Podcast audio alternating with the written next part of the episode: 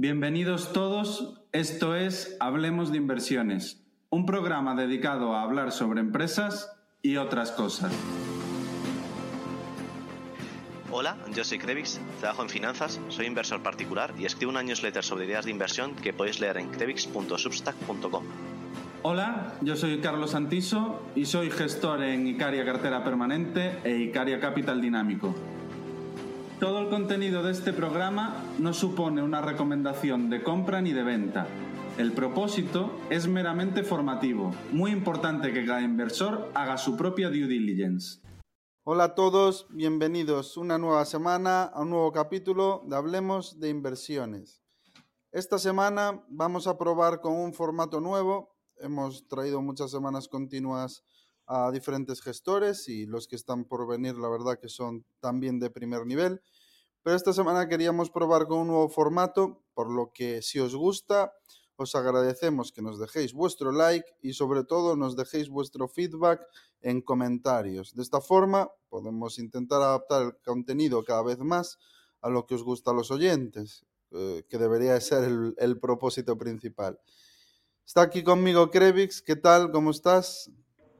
Muy bien, con muchas ganas de este programa, que sí que como comentas es un poco distinto, pero la verdad es que yo creo que puede ser muy, muy interesante e ilustrativo, sobre todo, para conocer compañías más en profundidad. Pues sí, yo creo que también. El formato va a ser contar primero uno de los dos una tesis y el otro hacer preguntas, y la segunda parte, el otro cuenta la tesis y se hace preguntas viceversa. Así que será así. Antes de empezar, quería comentar como introducción cómo estás viendo el mercado últimamente, Crevis. Parece que Europa es el nuevo activo libre de riesgo y, e inmune a las caídas. Sí, la verdad es que Europa se está comportando muy bien, lo cual es sorprendente, ¿no? Porque siempre hablamos de Europa y parece como que es el que más va a sufrir la recesión o donde al final la, economía europea que tiene distintas velocidades, ¿no? Que suelen decir los, los políticos de la Comisión Europea y demás, de, tenemos unos países que van a un ritmo, otros a otros, em, y unos terceros más la parte del este a otro distinto, ¿no?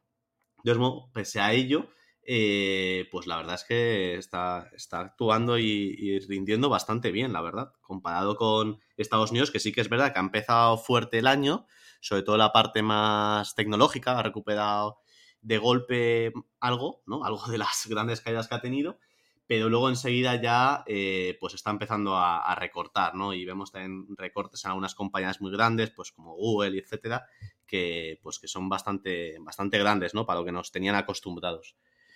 Es verdad que a lo mejor la política mm, monetaria de Estados Unidos está más clara, ¿no? Eh, nos lo van cada mes eh, dictando un poquito de una forma más clara la Reserva Federal y a lo mejor el mercado lo está leyendo un poco mejor. Y en Europa, eh, pues bueno, van un poco más con, pies de plomo, ¿no? Eh, cualquiera habría dicho que a lo mejor habría que haber subido los tipos más fuertes, etcétera. En este caso, el Banco Central Europeo pues también está yendo un poco, está subiendo tipos, pero va, va a otro ritmo distinto al, estadounidense. No sé tú cómo lo ves. Sí, me sorprende bastante. Parece ahora un top, un pick bastante mainstream el estar largo de Europa. Los flujos están yendo allí en, en masa. A mí me sorprende. Yo creo que bueno, Estados Unidos está más avanzado en el ciclo y parece como que está, hay una mayor probabilidad de recesión, pero yo creo que es más bien por eso, por un tema de timing. Y creo que en Europa pues nos queda bastante por ver, vamos más retrasados en el ciclo, creo que la inflación persistirá durante más tiempo y veremos, veremos cómo, cómo se sale de ello. Desde luego, no soy tan optimista con el, como el mercado con Europa, la verdad no sigue pareciéndome un pic tan evidente con respecto a Estados Unidos como está viendo ahora, ahora mismo gran parte del mercado. Pero bueno, estas cosas son muy difíciles de predecir, así que el tiempo dirá. Hoy nos traes una compañía encima que, que es europea, ¿no? Sí, me meto con Europa, pero en realidad el 75% de la cartera está en Europa, en mi caso, así que un poco, puede parecer un poco incongruente. Bien, es cierto que de ese 75% eh, son compañías pequeñas, eh, por debajo de los mil millones. Y en el caso de la compañía que traemos hoy, Se trata de Corticeira Amorín, muchos la conocerán, es una histórica del, del Value, una compañía muy bien gestionada, una compañía familiar que capitaliza unos 1.200 millones de euros, una compañía pequeña relativamente, donde al ser pequeñas el, el management es de fácil acceso y la verdad que ya la conocía desde hace muchos años, de hecho tenía el modelo hecho, pero nunca me había metido a profundizar como hemos, como hemos hecho en esta ocasión. Y me he encontrado algo muy interesante y sobre todo una bonita sorpresa de cara a largo plazo. Creo que es una compañía con mucho potencial. Bueno, pues cuando quieras nos puedes empezar a contar, ¿no? Eh, una de las líderes de, del corcho. Sí, hay un research que leí que me pareció muy bueno de Berenberg que decía Corticeira, el Google del corcho. y puede sonar, puede sonar un poco exagerado, pero te diría que realmente es así. El sector del corcho consume bastante I más D todos los años, aunque pueda parecer de poco valor añadido y muy industrial, no es del todo así. Voy a intentar contar la tesis eh, de una forma muy sencillita y corta. Cualquier cosa que se te vaya ocurriendo me vas interrumpiendo, así lo hacemos más dinámico y yo haré igual. Y lo dicho, vamos con ello a ver cómo, cómo se da. Pues Corticeira Morín, como he dicho, líder del corcho, se supone que es un oligopolio, para mí más bien es un monopolio y eh, me explico. Tiene el 40% de cuota de mercado en tapones de corcho, el segundo, que es Oeneo, tiene un 18% y el tercero ni se le espera, ni aparece. ¿Por qué digo que es un monopolio? Porque en gran parte del espectro del producto, Oeneo no está presente. Oeneo está presente solo en mercado secundario, no tiene los acuerdos con los recolectores de mercado primario y principalmente presente en, en, tapón técnico, que no es tapón natural, y entraré más adelante en qué significa. Con lo que realmente la cuota de mercado mm, del 40% está prácticamente solo Corticeira. Todas las demás compañías que son competidoras son muy pequeñitas, familiares y, y bueno, no le hacen sombra. Tiene un dominio absoluto del, del mercado. El mercado del corcho, además, es un mercado que requiere mucha paciencia. Es un mercado de sembrar y recoger a largo plazo, pero esta es la realidad. Tal es así que el alcornoque dura 200 años, tiene una vida útil de unos 200 años. La primera cosecha se realiza tras los primeros 25 y luego cada 9. La primera cosecha de corcho efectiva es a los 34, es decir, tras 25 más los 9 que he mencionado, 34 ya empiezas a recoger corcho al alcornoque, por lo que imaginad, para recoger el principal producto de Corticeira son 34 años de espera. Eso es bastante largo plazo. El mercado del corcho está dirigido principalmente al mercado del vino, donde en el año 2000 tenía una cuota de mercado del 90%, aparece en el mercado del corcho un problema que se llama TCA, que es algo que se derivaba del corcho natural y que provocaba que las botellas que estaba presente al tomar el vino supiese a cartón podrido. Vamos, básicamente acababa con, con todo el producto, no solo con esa botella, con todo el producto donde estuviese presente. Eso hizo que la cuota de mercado pasase del año 2000 del 90% al 50% en el año 2008 en favor de los productos sustitutos, que sería aluminio y bueno, productos de menor, de menor calidad. Corticeira, antes de 2008, como os decía, muy activa en I+D, todos los años investigando con fuerza, ya por esa época consiguió que el TCA no estuviese presente prácticamente ninguno de sus corchos. Hablamos de un 0,01%.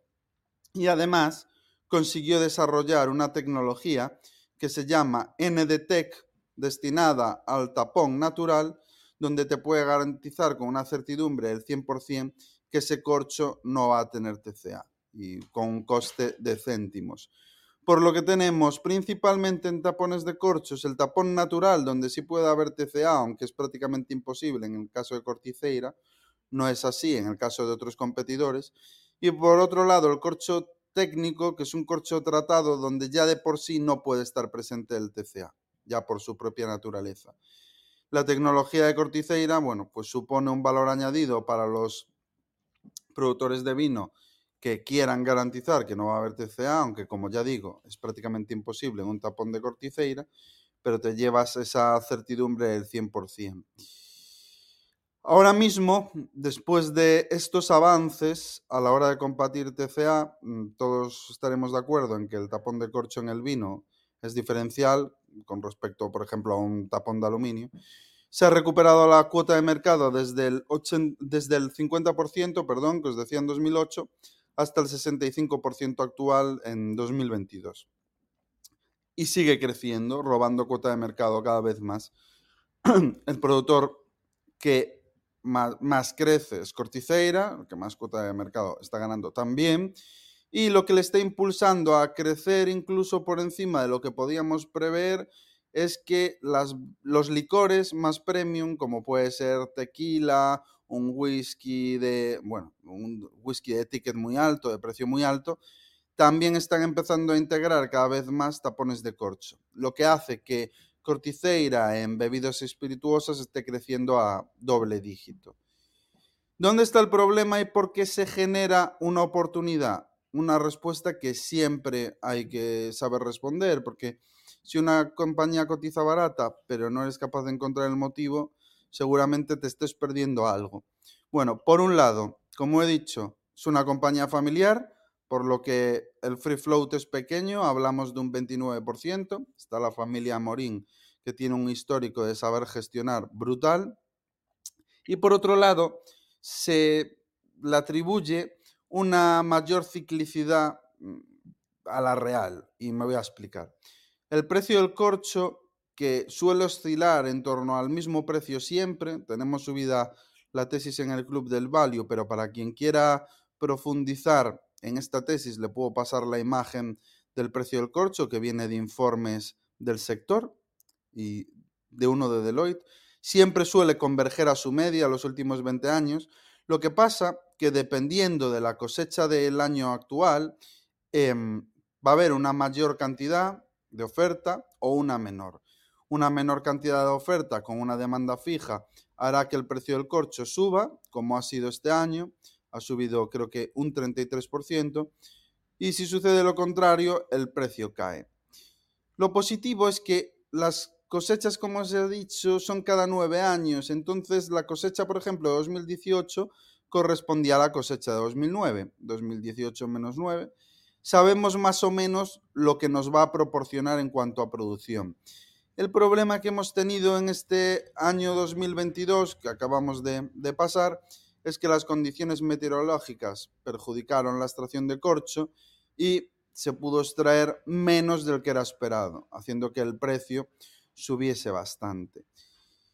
La clave aquí sería si Corticeira tiene pricing power. Bueno, ya os adelanto que sí, solo con ver sus márgenes operativos, que son crecientes los últimos 20 años, podemos ver que Corticeira es capaz de repercutir esa inflación en la materia prima, en el corcho, a los clientes con más o menor eh, celeridad. Esto significa que en 2022 no se ha repercutido el 100% del incremento, se terminará de repercutir en 2023, pero la gran ventaja que tenemos aquí es que Corticeira nunca ha, revertido un incremento de precios. Y eso es lo que produce que los precios en, largo plazo sean crecientes y cada vez sea más eficiente, cada vez se produce más corcho por empleado, cada vez los servicios de terceros representan una cuantía menor, haciendo que, bueno, pues cada vez los márgenes se vayan expandiendo añito año a año un poco más, haciendo que nos encontremos con una de alta calidad. Y, hasta aquí. ¿Cuánto debería de valer esto? Bueno, pues hablamos de algo que para mí es, es prácticamente un monopolio eh, en un sector con vientos de cola, el corcho es ESG, en un sector donde se está beneficiando de los crecimientos de los licores, que cada vez eh, hay más corcho, donde hay cuota de mercado por ganar. Recordemos que en el vino tenía un 90% de cuota de mercado en el año 2000 y ahora está en un 65%. Y bueno, pues donde eh, realmente las ventajas competitivas de Corticeira son claras. Eh, es el que tiene la mejor tecnología, es el que tiene la, mayor, la mejor reputación, es el que tiene las relaciones con los productores para poder abastecer al mercado de corcho, siendo el principal player, y muy difícil erosionar esas ventajas competitivas. Para mí, teniendo en cuenta que el mercado europeo más o menos cotiza a unas 15 veces beneficios en los últimos 20 años, eh, considero que esta compañía tiene una mayor calidad que el índice europeo, donde hay una alta presencia de compañías cíclicas y Corticeira no lo es. Pero si le aplicamos un múltiplo de unas 15 veces beneficios y, y un múltiplo de unas 9 veces Enterprise Value EBITDA, que más o menos también es el múltiplo al que cotiza históricamente el mercado europeo, estaríamos hablando de un upside de entre un 15-16%, algo menos, porque cuando hice el modelo no había subido lo que ha subido este año, a lo cual habría que añadir un dividendo que está en torno a un 3, si no me equivoco. Así que bueno, ajustando las subidas, 15-16% de potencial anual de aquí a 2025, 2026, creo que era y por una compañía donde yo creo que el grado de certidumbre es bastante interesante. Eh, podría pasarlo mal en caso de recesión, podría haber una contracción en ventas de, no sé, entre un 2 o un 4%, es bastante menos cíclica de lo que era en 2008, pero si nuestro horizonte de inversión llega a 3-4 años, aquí probablemente hagamos, hagamos dinero. Como siempre, esto no es una recomendación de inversión, es muy subjetiva la inversión, como todos sabéis, y es eh, la conclusión que sacamos en base a nuestro trabajo y a los diálogos con el management, pero es una de las tesis que ahora mismo nos parece que rentabilidad a riesgo es más atractiva. Pues parece muy interesante. Yo la verdad es que alguna vez la había escuchado por, por el por el sector, pero sobre todo en España, que, la, había escuchado algunos otros gestores que le habían contado y demás, pero la verdad es que me ha gustado mucho, la verdad. Eh, sí que te quería hacer algunas preguntas, eh, porque lo que he hecho ha sido meterme en Ticker, ir viendo mientras un poco algo de, números y ver un poco a ver eh, a qué se deben pues ciertos vaivenes, ¿no? Digamos, por ejemplo, entre 2015 y 2016 aumentan bastante las ventas, no sé si se debe a una adquisición o algo que, que harían, aumenta también bastante el margen operativo de en el 2016, que pasa, en 2015, perdón, 2015 y 2016, pasa de estar en torno a un 10 a un 13 y luego un 15%, se mantiene así hasta 2017 y a partir de 2017 hasta la actualidad se mantiene en torno al 11,5% más o menos. ¿A qué se debe ese, ese pico ¿no? que hay ahí entre los años 2015 y 2016? digamos que lo previo en 2018 es lo normal y lo posterior a 2018 es lo anormal, me explico. En 2018 hubo un incremento en el precio del corcho superior al 30%, donde a pesar de que Corticeira hizo una muy buena gestión y si nos fijamos en los inventarios en balance, llegaron a, 2018 muy cargados de inventarios, no fue suficiente para que no impactaran los márgenes. Después de 2018, la idea es trasladar el coste. Teníamos 2019 y 2020 para trasladar el coste del incremento del precio del corcho. Pero ¿qué nos vino? Bueno, nos vino el COVID, ¿no? Entonces fue bastante complicado, no solo las negociaciones, sino que los volúmenes de consumo de vino se desplomaron, básicamente porque el mundo estaba cerrado y no podías salir a consumir eh, vino a los restaurantes. Esto lo hemos visto también porque somos accionistas de TFF y ha costado mucho recuperar los volúmenes previos a la pandemia, ahora ya estamos ahí y, y es por eso que TFF prácticamente ha duplicado el precio.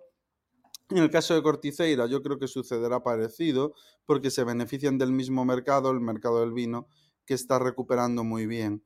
Entonces te diría que ha sido que 2018 fue una cosecha compleja que llevó el precio del corcho a unos niveles muy elevados, donde se iba a trasladar el coste, pero vino lo que vino.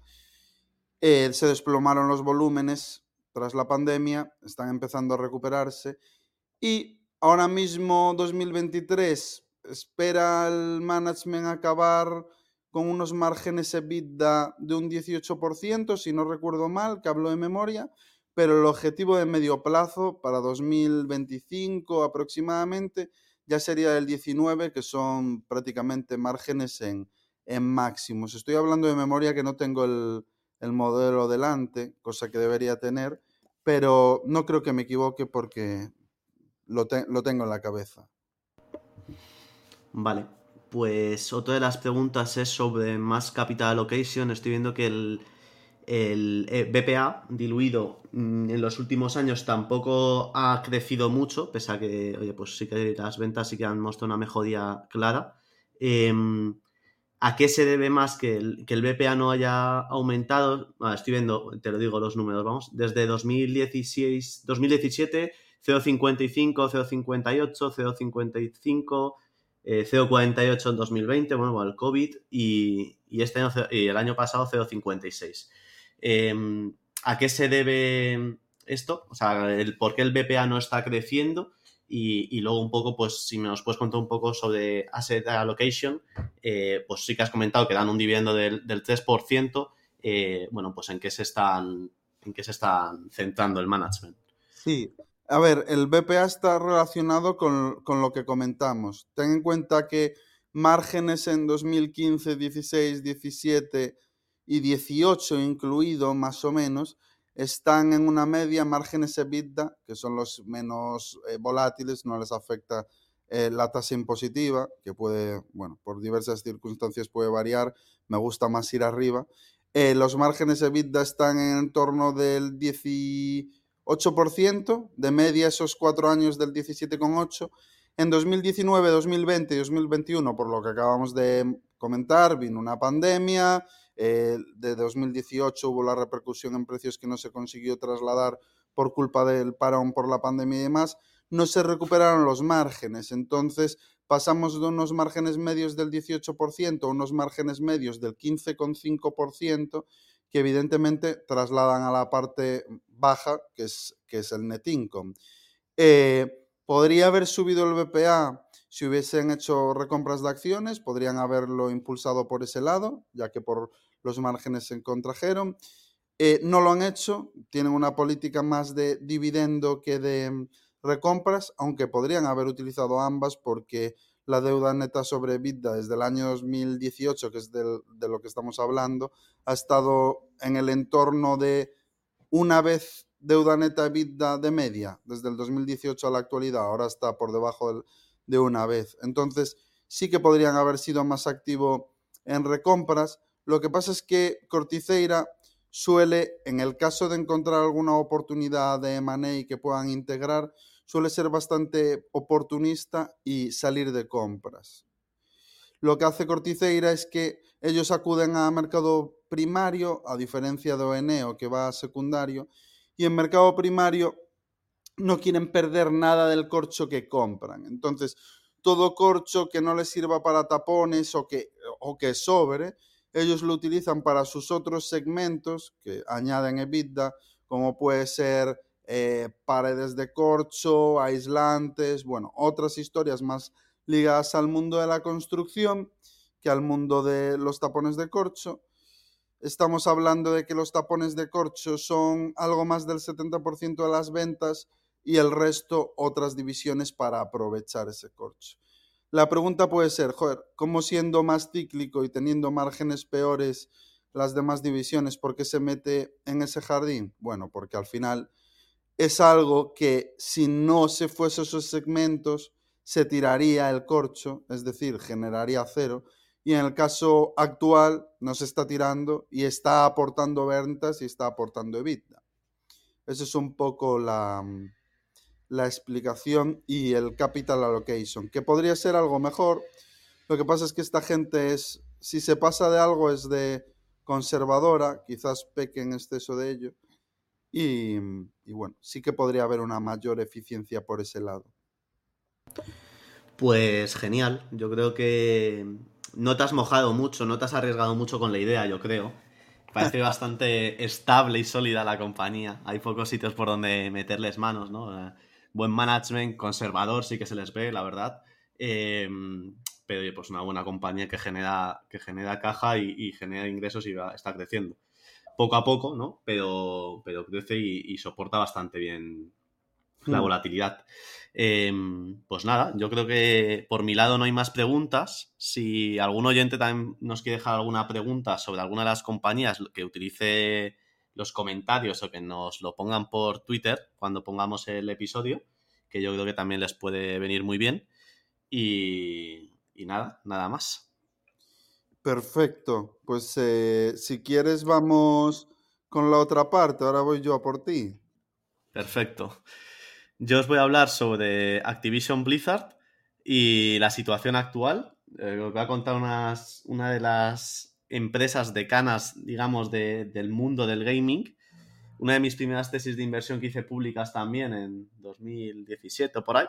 Y, y la verdad es que creo que actualmente hay una oportunidad muy interesante, tanto si sale la operación como, la, compra de Microsoft, ¿vale? Que quiere comprarla a 95 dólares, como si no sale. Así que nada, eh, os voy a contar un poco sobre la compañía y, a ver qué os parece. Sí, pues venga, vamos allá. Em, voy a hablar sobre Activision Blizzard, una de las compañías más importantes en el sector de los videojuegos, eh, una de las más grandes y posiblemente eh, de las más seguidas. Em, saltaba hace unos meses la noticia de que Microsoft iba a comprar la compañía eh, a un precio de 95 dólares por acción, o lo que es igual a, valorando la compañía en 68.7 eh, billones de dólares. Em, enseguida todo el mundo entraba un poco en shock, joder, pues una, adquisición súper grande. El regulador enseguida pues eh, saltaba y decía, oye, aquí tenemos que hablar, ¿no? Entonces, bueno, os voy a hablar de la compañía para que tengáis una imagen de cómo es la compañía, qué es lo que ha estado haciendo durante los últimos años y, luego que valoréis vosotros mismos si os parece de acuerdo que, el deal se haga o que, no se haga, ¿no? Y, en ambos casos ya os digo que eh, la TIR eh, va a ser bastante interesante para, el inversor. Eh, ya sea si se hace o no, en caso de no hacerse, la valoración a la que estaría la compañía también es bastante, bastante interesante. Pero bueno, vamos a ello. En cuanto a mm, Activision Blizzard, lo que tenéis que saber, bueno, pues es una compañía que aunque lleva el nombre de dos empresas, en realidad son tres empresas dentro, grandes, eh, tres segmentos, Activision, Blizzard y King. Em, por desarrollarlo un poco, Activision son los dueños y, los eh, publishers de, del Call of Duty, de la serie del Call of Duty, el videojuego franquicia, un juego que sale prácticamente cada año, en torno a octubre, eh, de los juegos más vendidos sin duda cada año.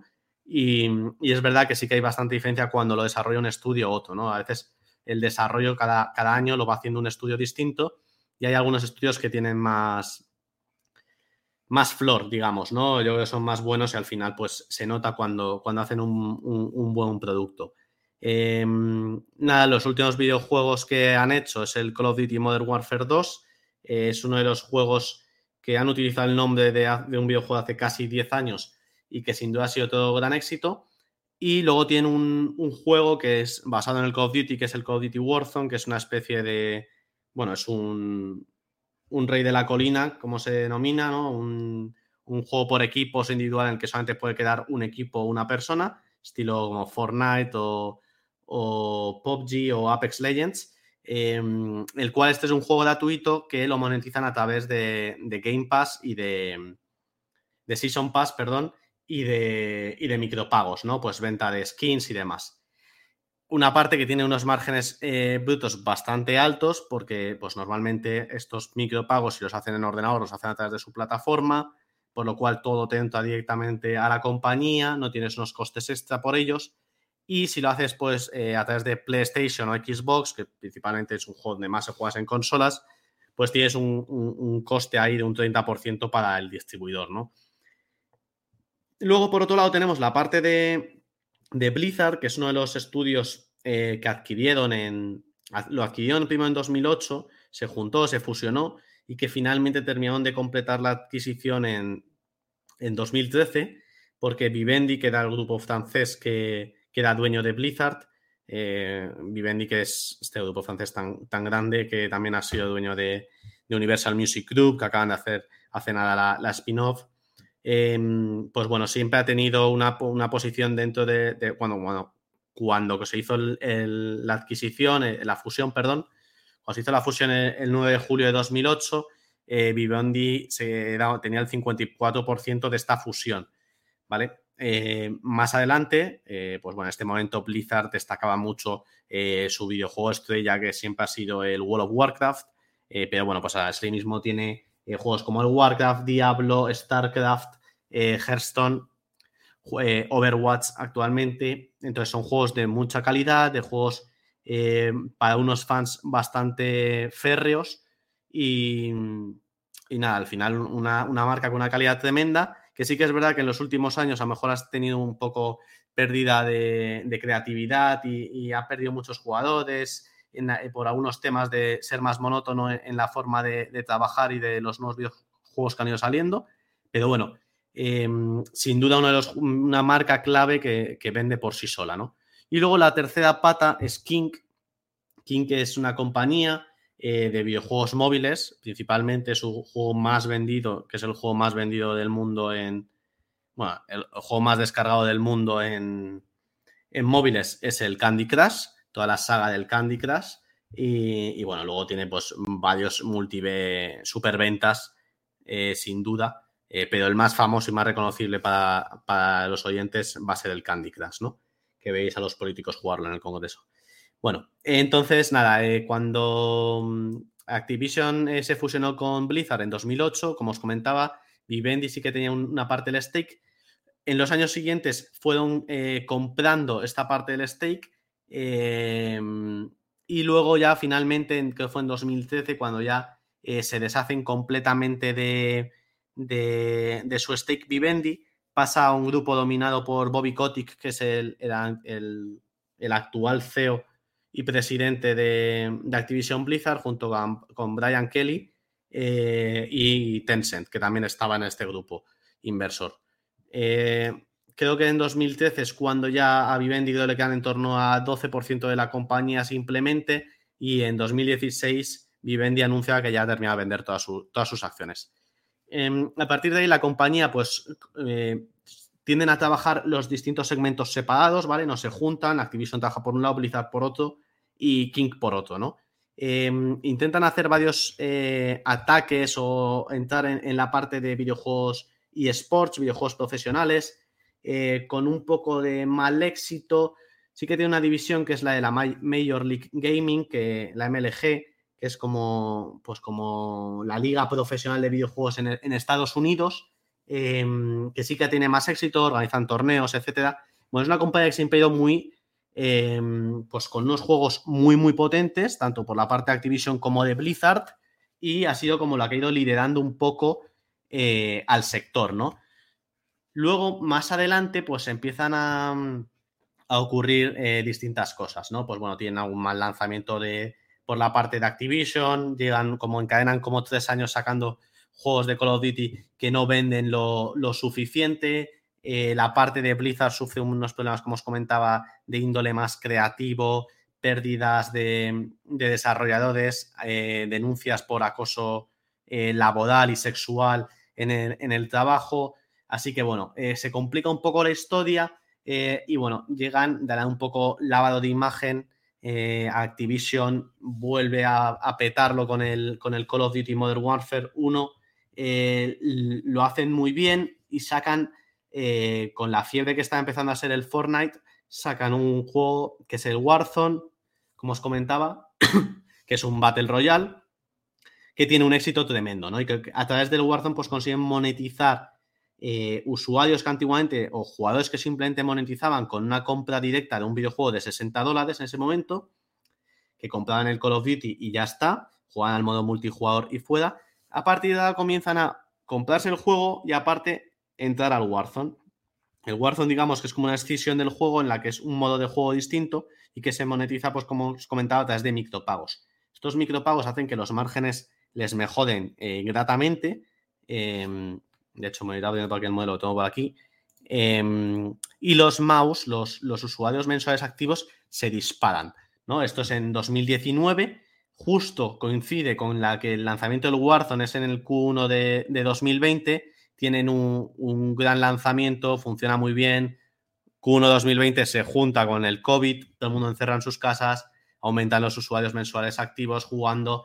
Todas las áreas eh, continúan mejorando, ¿no? De hecho, la parte de King, por ejemplo, que es una compañía que siempre ha tenido en torno a 250, 260 millones de jugadores activos, pues durante el COVID se va a 270, casi 280 en algunos meses. Y luego ya empieza a relajarse, ¿no? Un poco ya está volver a los 250 y en los últimos trimestres había, había bajado ligeramente. En, cambio, por otro lado, el, Call of Duty continúa muy fuerte durante los últimos dos años, 2021 y 2022. Eh, y por otro lado, lanzan una cosa que aumenta eh, mucho los, los usuarios mensuales activos, que es el Call of Duty en formato móvil, que enseguida gana casi 100 millones de usuarios. Em, con los años ha ido, ha ido cayendo, ¿no? Pero en 2019 pues es un gran boom, ¿no? Si os ponéis en un gráfico y veis eh, cómo han ido evolucionando los usuarios mensuales activos, pues el, Activision pasa de en torno a 50, 40 millones a, a 130 millones de golpe. Eh, esto es, este aumento tan fuerte es debido a los usuarios de, móvil que los contabilizan en, la parte de Activision. Eh, por otro lado, tenemos como la vaca lechera, que es Blizzard, que bueno, pues a pesar de no haber estado eh, triunfando mucho y que en 2017, incluso en 2010, pues tenía, era una compañía con 50 millones de usuarios activos, eh, de los cuales más de 20 millones pagaban una suscripción mensual para jugar al, World of Warcraft, eh, pues bueno, va decayendo poco a poco. Actualmente está en los 45 millones gracias a un buen lanzamiento de Overwatch, pero dos, pero en general ha ido cayendo en los últimos años en torno a un 29, 30 millones de, de usuarios activos, ¿no? Entonces, bueno, sí que es verdad que es muy estable, pese a que los videojuegos que han lanzado no han funcionado todo bien y han tenido muchos retrasos en nuevos lanzamientos. Pero bueno, es una compañía muy sólida dentro del sector, eh, que normalmente ha estado cotizando por encima de 20 veces eh, beneficios. Y bueno, pues para que, para que veáis, ¿no? Un poco es una compañía pues, que genera eh, mucha caja, que, que, tiene un free cash flow muy, muy alto, porque el CAPEX que, que necesitan para desarrollar estos videojuegos es muy pequeño, ya que al final Call of Duty no deja de ser cambios y demás, pero no le dedican un gran CAPEX comparado con, las, con el porcentaje, un CAPEX siempre mirándolo comparado con el porcentaje de las ventas que hacen, ¿no? Em, entonces, bueno, eh, para que os hagáis una idea, eh, las ventas de, Activision han pasado en, en 2016 de ser de 2.200 millones a 2022 ser de 3.200, ¿vale? Entonces, mientras que, por ejemplo, las de Blizzard se han mantenido en torno a los 2.000 millones, 2.100, 2.200, etcétera, eh, durante todos estos años. Y la parte de King sí que ha mejorado gratamente, que en 2016 eh, hacían 1.500 millones y en 2022 hacen 2.785 millones, casi han duplicado. Entonces, bueno, para que veáis un poco cómo han evolucionado los distintos segmentos, digamos que eh, Blizzard mucho más estable, con unos márgenes operativos altos, eh, los márgenes operativos, el, el EBIT margin de, Blizzard es en torno al 32%. Eh, ha habido años en los que han sido del 40, 35, etcétera, pero actualmente son del 31%. Y luego Activision, Blizzard y King tienen márgenes del 40%, ¿vale? Eh, los márgenes de King sí que están más en línea con los del sector móvil, aunque sí que es verdad que el sector móvil pues depende mucho del, coste por adquisición que le, que le metan cada, cada año, ¿no? Al final, eh, pues si gastan más en publicidad para conseguir clientes, pues bueno, como estamos hablando de Activision Blizzard, que es una marca súper conocida y de Candy Crush, eh, no necesitan invertir tanto ya que mucho llega por el boca a boca y por el tamaño tan grande que tienen, ¿no? Cuando tú tienes, llegas a 220 millones de usuarios eh, mensuales, al final es muy fácil que ese, eso, las propias economías de escala lleguen a, más gente, ¿no? Entonces, bueno, eh, siempre y cuando el producto no se deteriore. Entonces, bueno, por esto es por un, por un lado. Luego, por otro lado, eh, como os comentaba, tendríamos la parte de las distintas geografías ¿vale? Y donde hay un problema actualmente es en China, bueno, las principales geografías donde mejor desempeñan es obviamente en Estados Unidos y en, y en EMEA, ¿vale? En, Europa.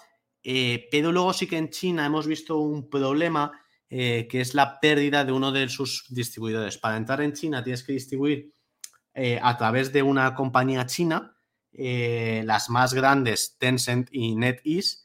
en la parte de Blizzard, ellos distribuían la parte de Blizzard, la distribuían el World Warcraft, Diablo, Overwatch y demás a través de NetEase.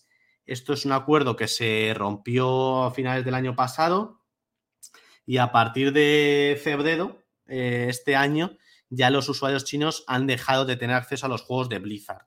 Em, no hacían unas ventas eh, tampoco muy, muy dependientes de China, que en torno a China el, el, el, beneficio de recibir en China era en torno al 3%, o sea que luego no era tanto, pero sí que es verdad que era una comunidad muy grande y que en cuanto sacas cualquier cosa, eh, pues tienes que estar en ese mercado, ¿no?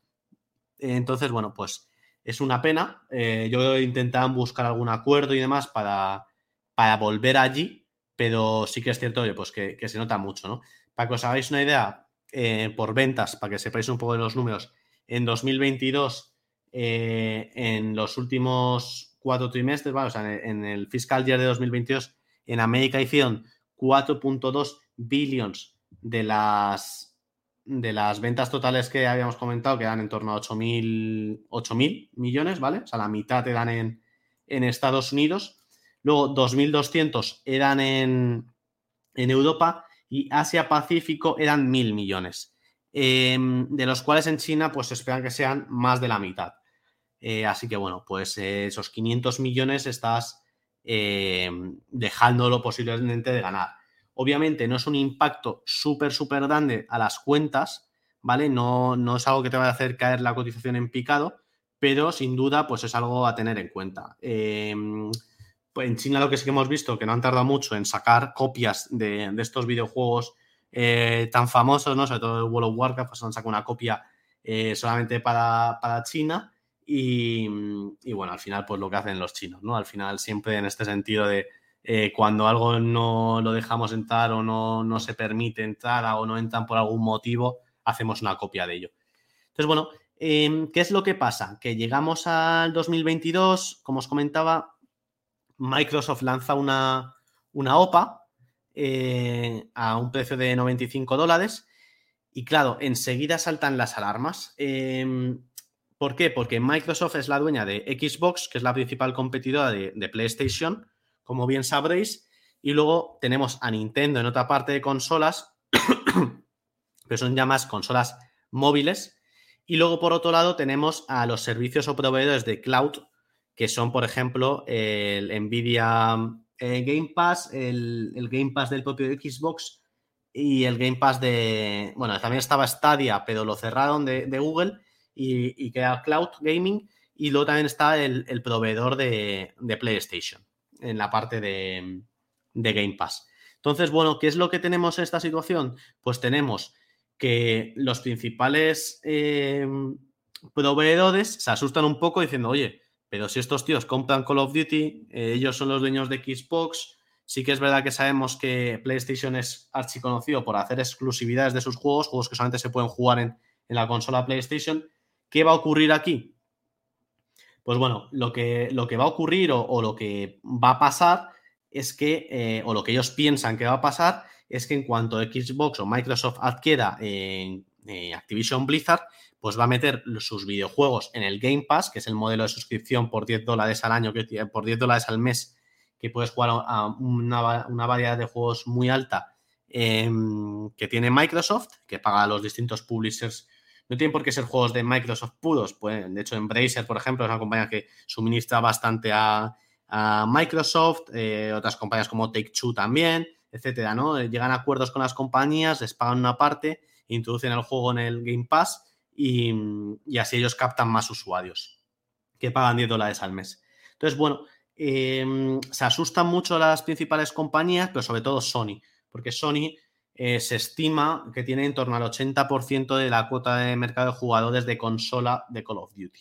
Por lo tanto, el otro 20% lo tiene Xbox, claro, si de repente Microsoft coge y pone el Call of Duty eh, que solamente se pueda jugar en Xbox, por ejemplo, pues eso haría que el resto de jugadores, que es una barbaridad de jugadores lo que, lo que juegan a Call of Duty, eh, pues en la próxima salida de nueva generación de consolas que acaban de salir ahora, dijesen, oye, pues voy a abandonar mi PlayStation, me voy a comprar la Xbox, porque aparte de ser más barata que la PlayStation, voy a poder jugar a mi juego favorito, que es el, que es el Call of Duty, ¿no? Entonces, bueno, es una de las formas, yo creo, muy, muy first level thinking, ¿no? Que digamos, muy pensamiento de primer nivel, eh, pero que Sony en ese momento, pues, pues asusta, ¿no?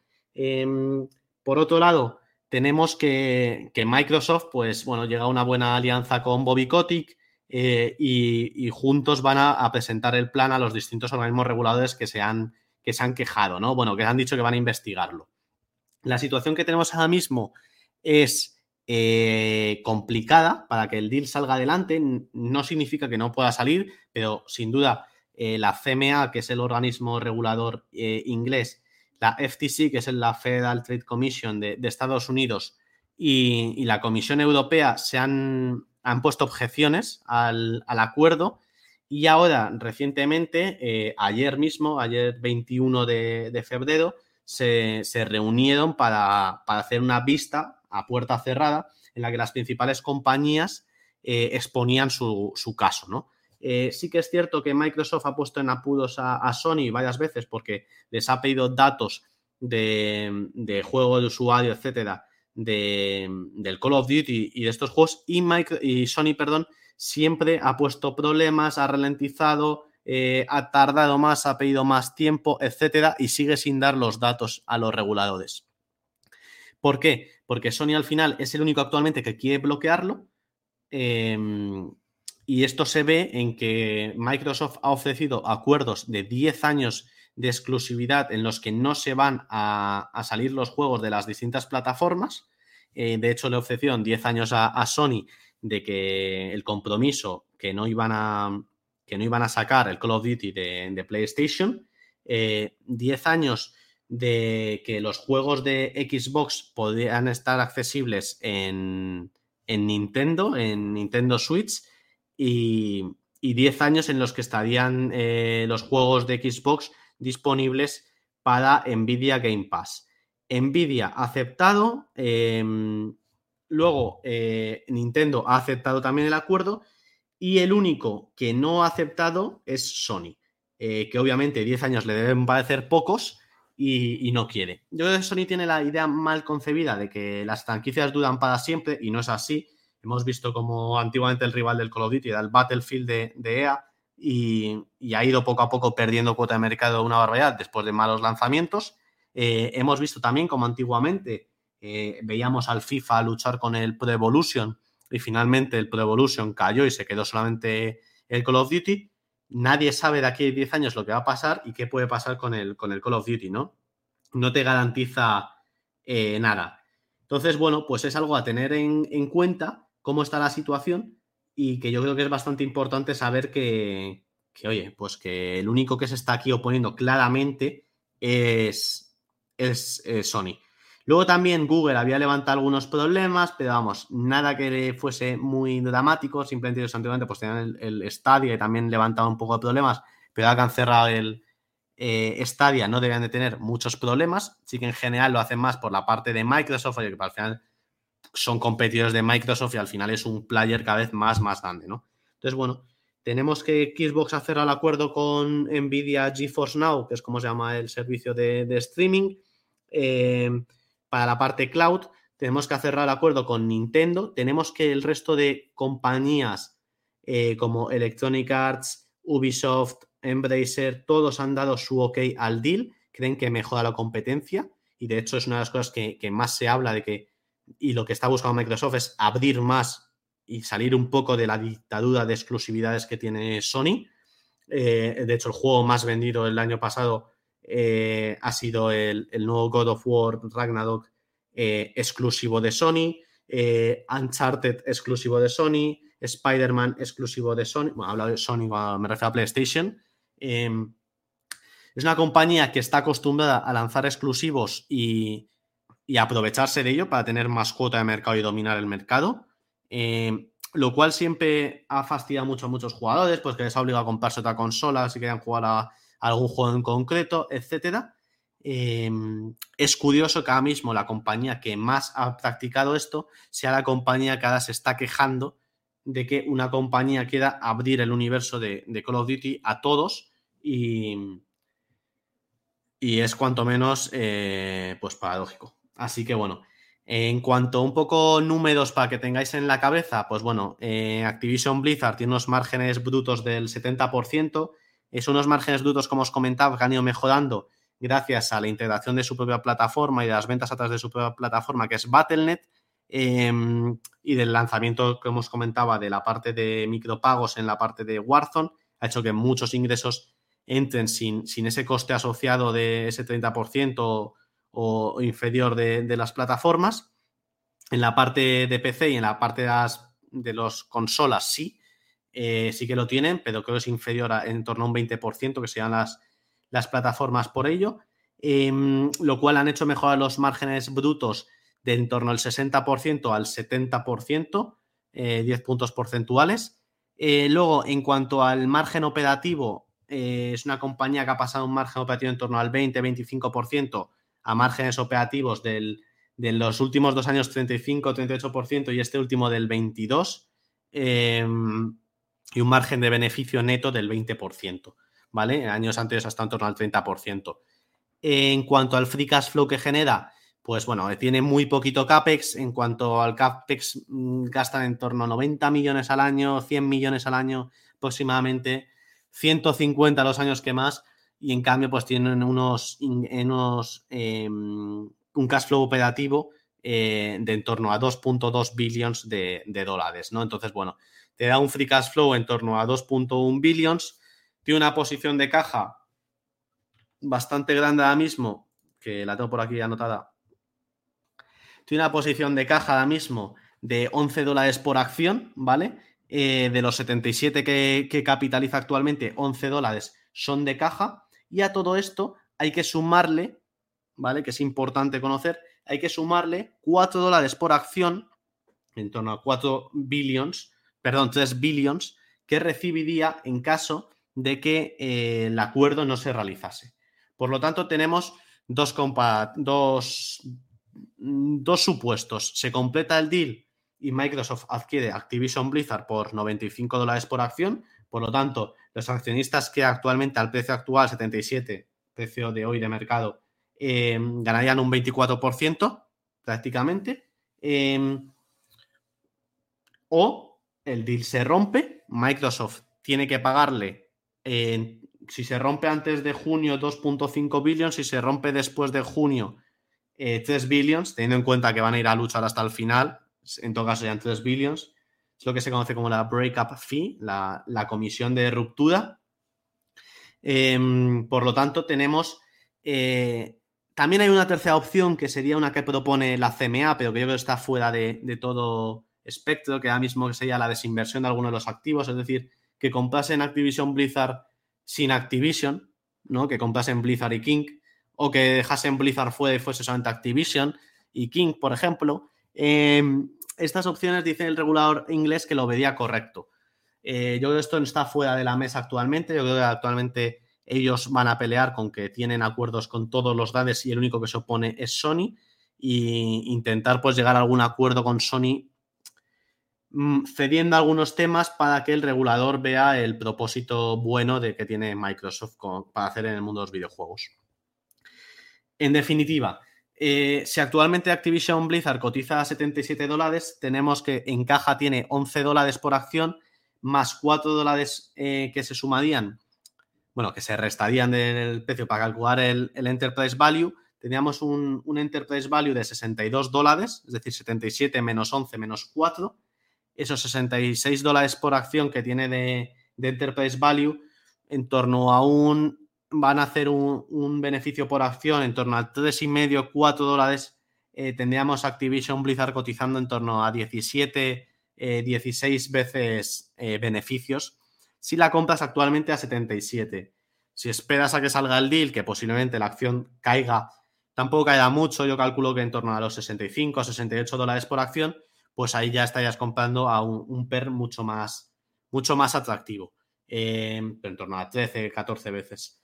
Y, dependiendo de cuánto caiga. Y si se completa el deal, eh, pues ganas un 25% en, de aquí a unos meses. Así que el anualizado puede ser muy interesante. Y hasta aquí la, tesis. Eh, espero no haberme alargado mucho. Yo creo que los principales puntos los he tocado un poco para que los oyentes supiesen un poco en qué consiste Activision Blizzard, que es una, una compañía bastante conocida.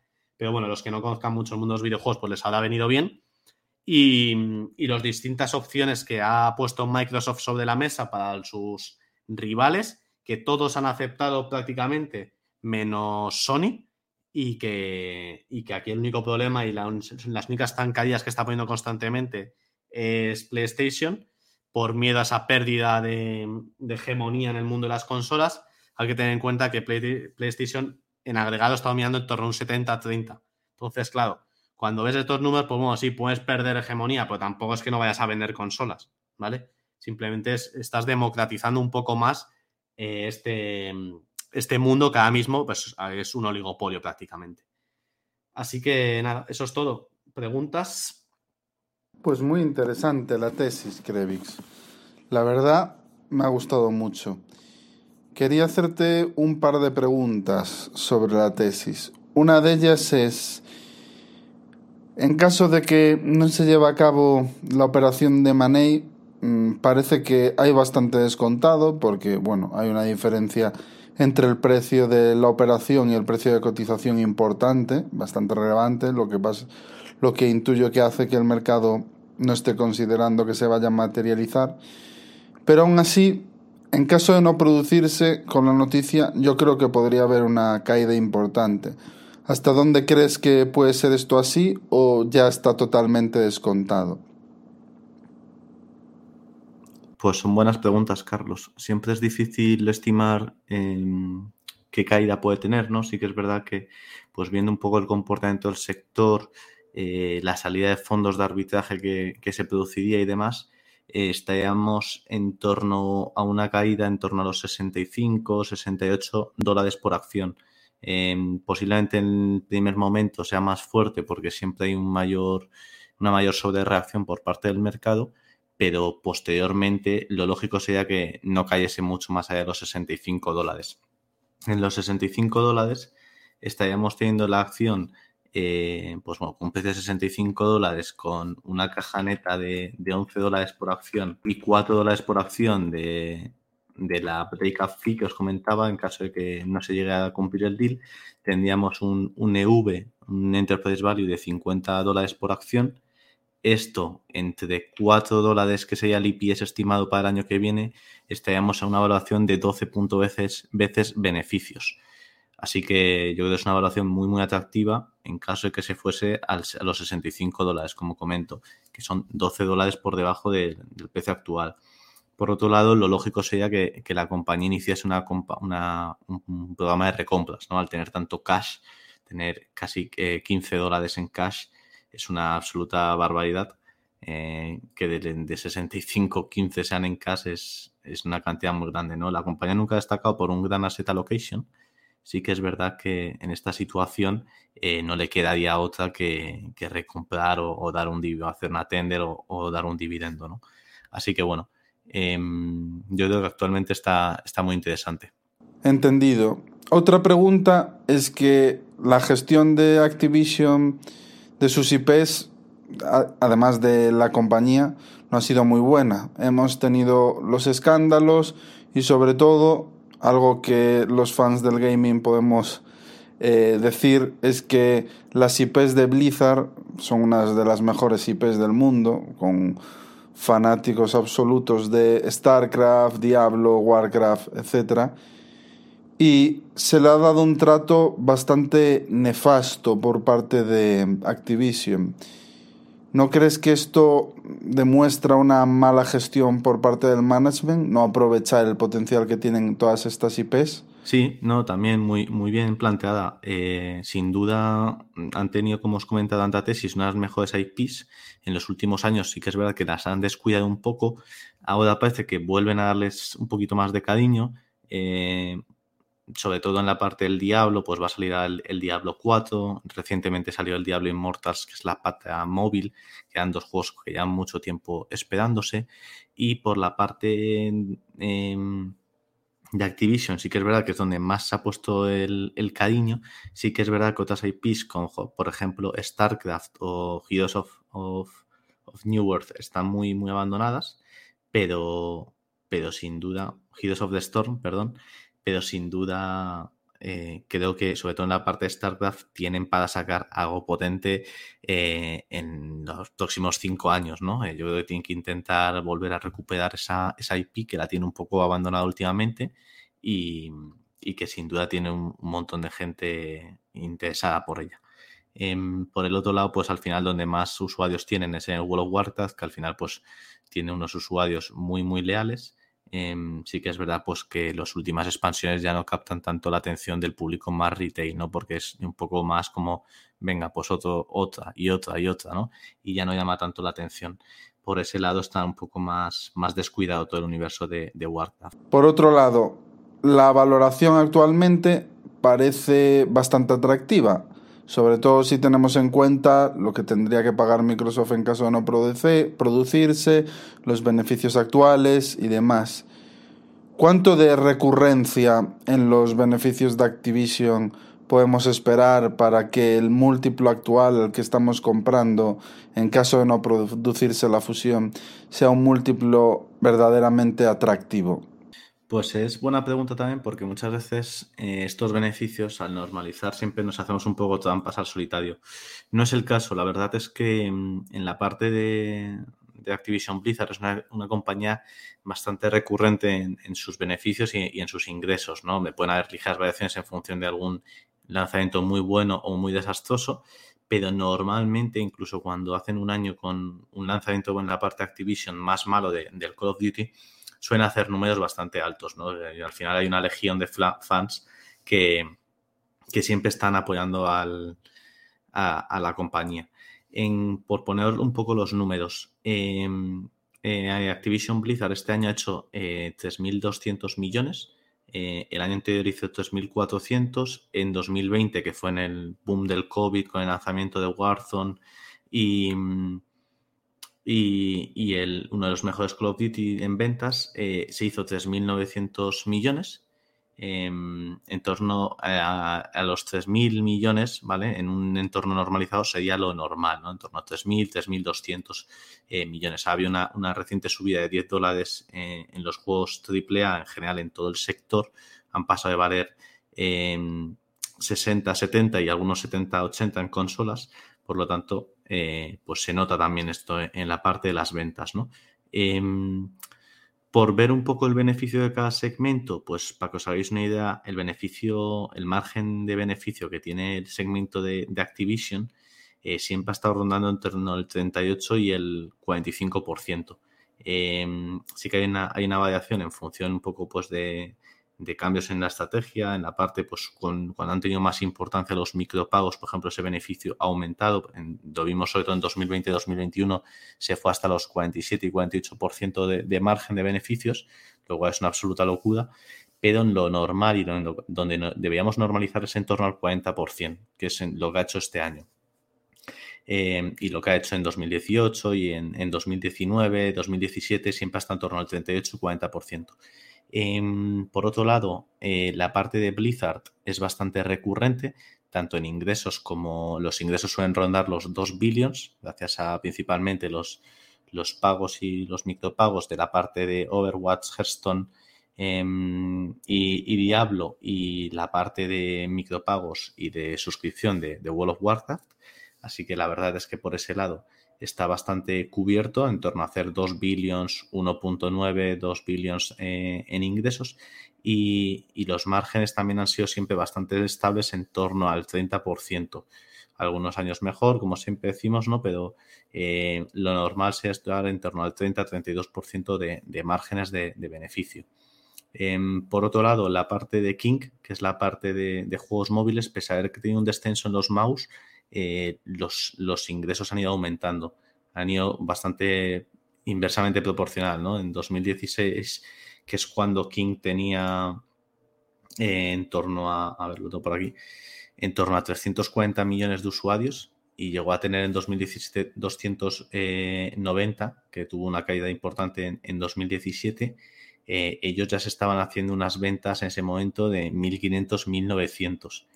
Ahora mismo, con 233 millones, en uno de sus puntos más, más bajos en, los últimos años, 233 eh, millones de, de, usuarios mensuales activos, está haciendo casi el doble que hacía en 2016 eh, es decir, casi con casi 100 millones menos de, usuarios estás haciendo el doble de las ventas.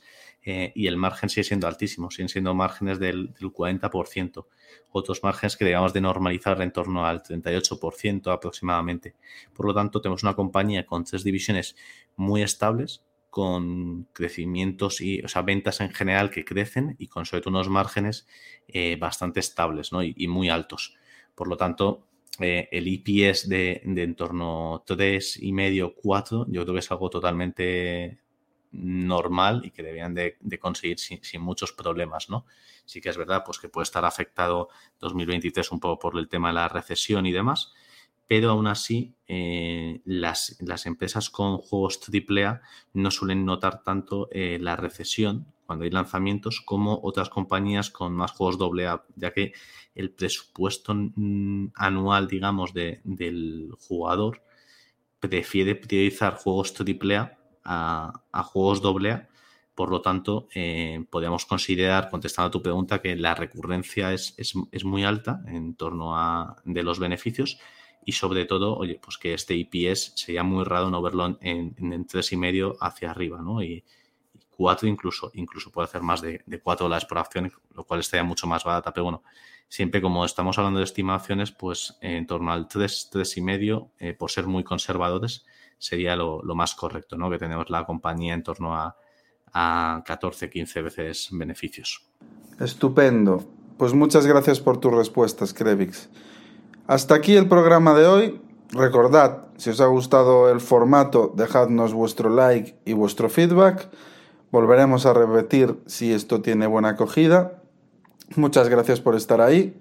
Nos vemos dentro de una semana con un nuevo capítulo de Hablemos de Inversiones. Un saludo a todos.